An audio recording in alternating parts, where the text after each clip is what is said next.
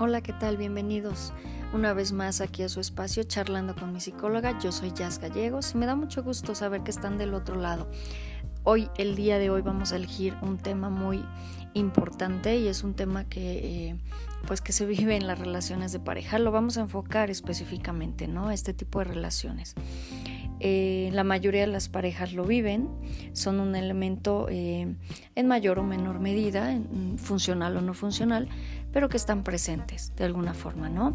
Vamos a hablar acerca de los celos.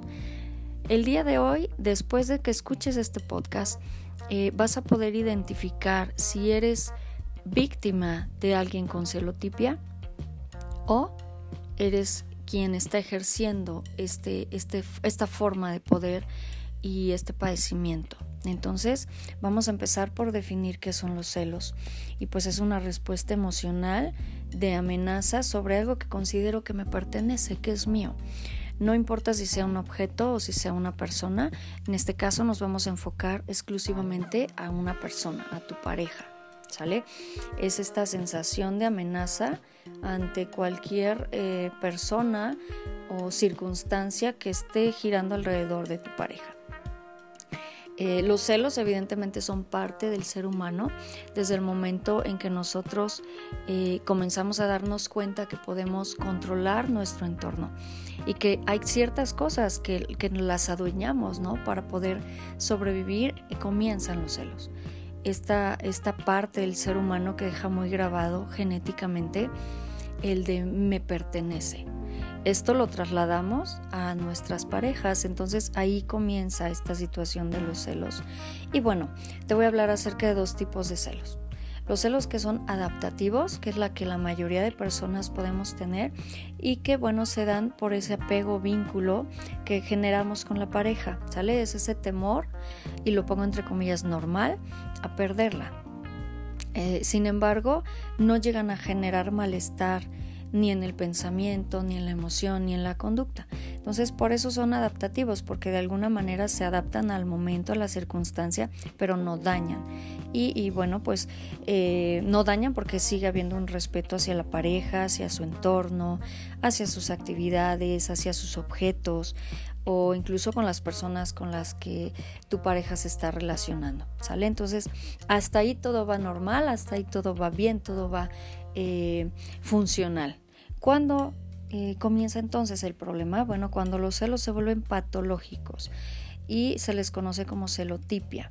Y es este sentimiento que ya genera una preocupación desproporcionada, recurrente y totalmente excesiva sobre la fidelidad de la pareja. y bueno, esto tiene esta esta función de control ¿no? hacia las actividades y las relaciones interpersonales de mi pareja. Aquí ya está desproporcionado, aquí yo ya comienzo a, perder ese sentido de realidad ante lo que es evidentemente normal y cuando yo ya lo veo de una forma desproporcionada. Eh, ya la dinámica entre la pareja, entre la relación, pues ya es disfuncional totalmente. ¿Cuáles son estos síntomas para darnos cuenta? Eh, que ya estamos padeciendo una celotipia. Bien. Se afectan tres eh, niveles en el ser humano. Vamos a iniciar por el primero, que es el nivel cognitivo, ¿sale? Tus pensamientos. Suelen distorsionarse, ya se van generando esos pensamientos que son intrusivos. Esto es cuando tú estás realizando cualquier otra actividad, ya sea tu trabajo, la escuela o cualquier actividad que estés eh, em, realizando en ese momento y de pronto aparece ese pensamiento enfocado hacia la fidelidad o infidelidad de tu pareja y que te empieza a dar vuelta, ¿no? Esa rumiación de tus pensamientos te llevan a que los vayas haciendo más grandes, más desproporcionados, los exageras, ¿sale? Y entonces comienza a darte un malestar, porque comienzan esas historias que terminas por creerte, ¿sale? Es bien sabido que el ser humano sufre más por lo que cree por lo que se imagina que por la realidad. Entonces em, em, comienza esta situación de que cualquier acto que la pareja realice ya lo ves como muestras de infidelidad y te convences. Además, buscas todas las formas posibles de convencerte que tu pareja te está haciendo infiel. Eh, el que tu pareja salude a alguien, ¿no? Incluso ese simple hecho puede generarte que comience esa historia de por qué lo conoce, por qué la saluda, eh, porque se conocen, porque se hablan, eh, seguramente ya pasó algo entre ellos, este, porque no me lo había comentado, ¿no? Este tipo de, de distorsiones del pensamiento se sufren mucho porque la persona que lo está padeciendo lo vive aunque no sea real. Eh, hoy en día con las redes sociales pues se ha generado mucho esta situación de la celotipia porque el simple hecho de recibir un mensaje, una llamada, un like, ¿no? El que la pareja acepte la solicitud de amistad en, en, Facebook, por ejemplo, eso es motivo para que la pareja que padece la celotipia comience con estas historias, estas distorsiones de a ver por qué eh, X persona le da like, ¿no? A mi novio, o sea, seguramente ella le gusta o seguramente están en contacto y entonces comienza nuevamente esta situación. El hecho de que llegue tarde tu pareja, ¿no? ¿Qué genera en ti? El que comiences a pensar en dónde estaba, con quién estaba, si realmente estaba trabajando o realmente estaba en la escuela. Hay que tener cuidado con eso. El que se arregle, ¿no? El que comience de pronto a arreglarse un poco más o que cambie los gustos en su ropa, en sus actividades, que comience a ir al gimnasio, que comience a tener otras actividades recreativas. Eso te genera a ti desconfianza eso te hace que tú comiences a pensar en que es por, eh, por conocer a alguien más o que ya estás saliendo con alguien más, el que, el que todo el tiempo estés pensando que te esté mintiendo. Eso está pasando por ti. El que tu pareja comience a ser un poco más independiente, ¿te genera ese miedo? te genera ira, te genera frustración. Estos son síntomas a nivel cognitivo y con lo cual hay que tener cuidado. Si estás comenzando a hacer comparaciones de ti mismo con los demás, aguas con esa parte, ¿no? Porque regularmente esas comparaciones se hacen con cosas, eh, con muchas habilidades de la otra persona y entonces comienza tu autoestima a bajar a creer que tú no eres capaz de mantener una relación sana con tu pareja, que tú no eres capaz de gustarle, de atraerle, de sentirse deseado. Entonces eh, comienzan estas comparaciones contigo mismo, ¿no?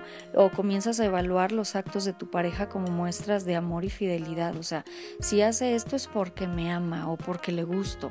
Y si no lo hace es porque me engaña. A ese, grado, a ese grado llega la celotipia. También está otro nivel que es el nivel conductual. Todos los actos que, que realizas, la mayor parte de los actos que realizas, pues van enfocados hacia ese control, hacia mi pareja, ¿no? Y ese control me lleva a revisar el móvil, por ejemplo, o a revisarle sus, redes sociales, ¿no? A quién acepta, a quién no acepta, con quién convive, con quién no convive, si hay fotos, y no hay fotos, ¿no? El por qué no pones foto conmigo y con tus amistades sí. Este tipo de situaciones conductuales pues llevan precisamente a ese malestar entre la pareja. Eh, el estarle espiando, ¿no? En redes sociales, a ver si ya tiene una nueva relación eh, y yo no me he dado cuenta, ¿no? A ver qué tanto publica. Eh, o incluso llegan a este grado de espiarlo de manera presencial, ¿no? Voy y me presento a su trabajo o a su escuela a ver si verdaderamente se encuentra ahí donde me dice.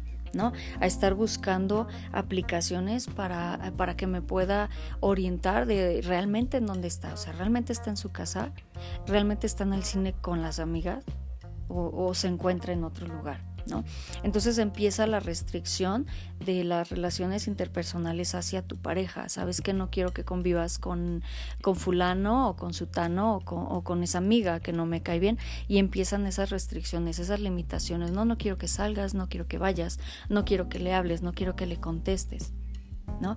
El, en el tiempo también, o sea, si tú sales del trabajo a las 8 y son 8.10 y ya te están marcando, ¿no? O le marcas de manera constante a tu pareja, pues para ver qué está haciendo, ¿no? Y si no te contesta, empiezas a crearte esa historia nuevamente, ¿no?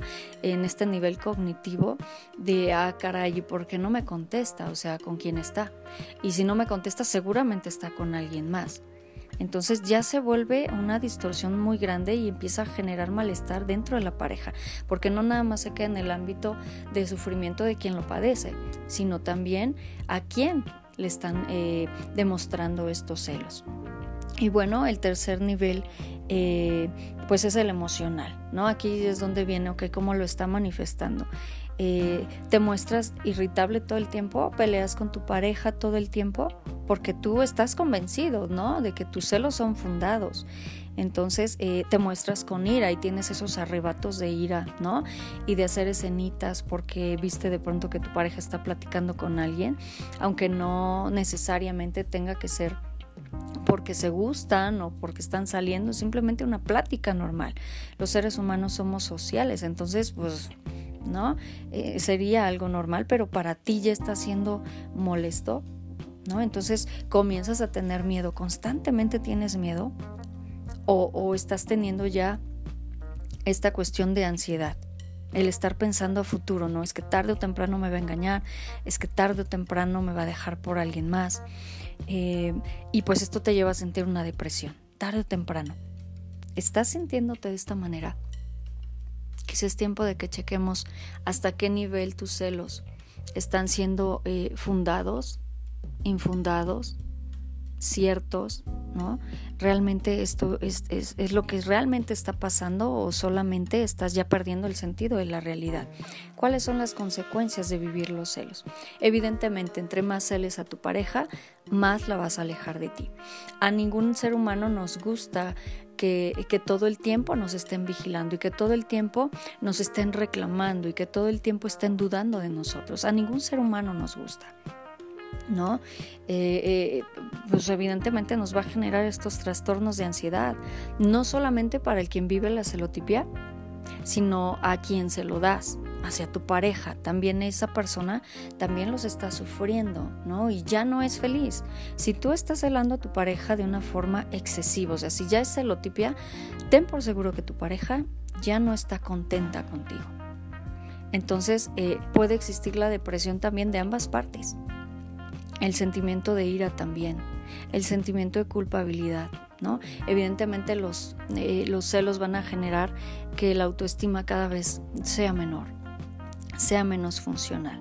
Ahora, ¿por qué sentimos los celos? Independientemente de lo que te mencioné al inicio del podcast, eh, que es parte como ya de la genética del ser humano, pues se debe a, la baja autoestima que tienes, ¿no? A esa inseguridad que a lo mejor desde tu infancia eh, no te sentiste aceptado, no te sentiste valorado por tus propios padres y que entonces esto lo vamos a transmitir a nuestra edad eh, adulta o en la juventud, donde ya al tener una pareja lo transfieres. Y entonces hay que trabajar en esa parte. También puede ser porque ya tuviste una experiencia previa en donde sí hubo una infidelidad y entonces se pierde la confianza no solo en las parejas que vienen, sino en ti misma. ¿no? Ya no te sientes capaz de poder eh, tener una relación estable, una relación en donde sí exista la honestidad, en donde sí exista la fidelidad. Y entonces ya al tener, al haber vivido una experiencia previa, pues te genera esta desconfianza, ¿no? Ahí está fundado, ahí está eh, pues de alguna manera justificado, lo digamos de esta manera entre comillas, y que puede ser un motivo, ¿no? También el tipo de personalidad que tienes. Eh, las personas que suelen ser como más dependientes suelen padecer mucho los, los celos. Las personas que son controladoras, como ya lo mencionamos, pues evidentemente también. Si tienes poca tolerancia a la incertidumbre, esto va a girar todo el tiempo dentro de ti, ¿no? Los celos van a ser parte de ti. Pero también hay una parte muy importante que son las creencias acerca del amor. De pronto es muy curioso escuchar entre las parejas, ¿no? Mm, y no solamente a nivel madurez, sino a nivel juventud. Que si no te cela tu pareja, es que no te quiere, ¿no? Si te cela, está demostrando interés en ti. Y estas son creencias totalmente falsas, ¿sale? Si bien es cierto que los celos adaptativos son parte de la pareja, el hecho de que te controlen, el hecho de que la relación se vuelva tóxica. Eso no es normal, eso dista mucho de ciertos tipos de amor. Entonces vamos a quitar esa creencia de que si no te cela es que no le importas. ¿Y por qué no pensar si no te cela es porque la persona sabe perfectamente lo que quiere y sabe perfectamente a quién tiene a un lado? Tenemos que empezar a quitar esas falsas ilusiones acerca de lo que es el amor, porque eso daña precisamente la forma y la percepción que tenemos acerca de una pareja. Bien, pues el día de hoy espero haber dejado esa semillita en ti, ¿no? Y, que tengas esa reflexión. Escucha este podcast las veces que sean necesarias, compártelo. Y eh, pues sea honesto contigo, ¿no? esa, ese autoconocimiento, esa autorreflexión y autoevaluación de ti misma. Estoy padeciendo celotipia, ¿qué debo hacer? Lo correcto es acercarte, pues en este caso a un psicólogo, ¿no? un profesional de la salud mental que te puede orientar y existen muchas técnicas para poderlos gestionar, sí, por supuesto, no todo está perdido. ¿Sale? Las personas podemos tomar decisiones en nuestra vida para poder mejorar nuestra calidad de vida. ¿De qué depende? Que quieras hacerlo. Muchas gracias por haberme acompañado y nos vemos aquí nuevamente en otro podcast en Charlando con mi psicóloga. Bye bye.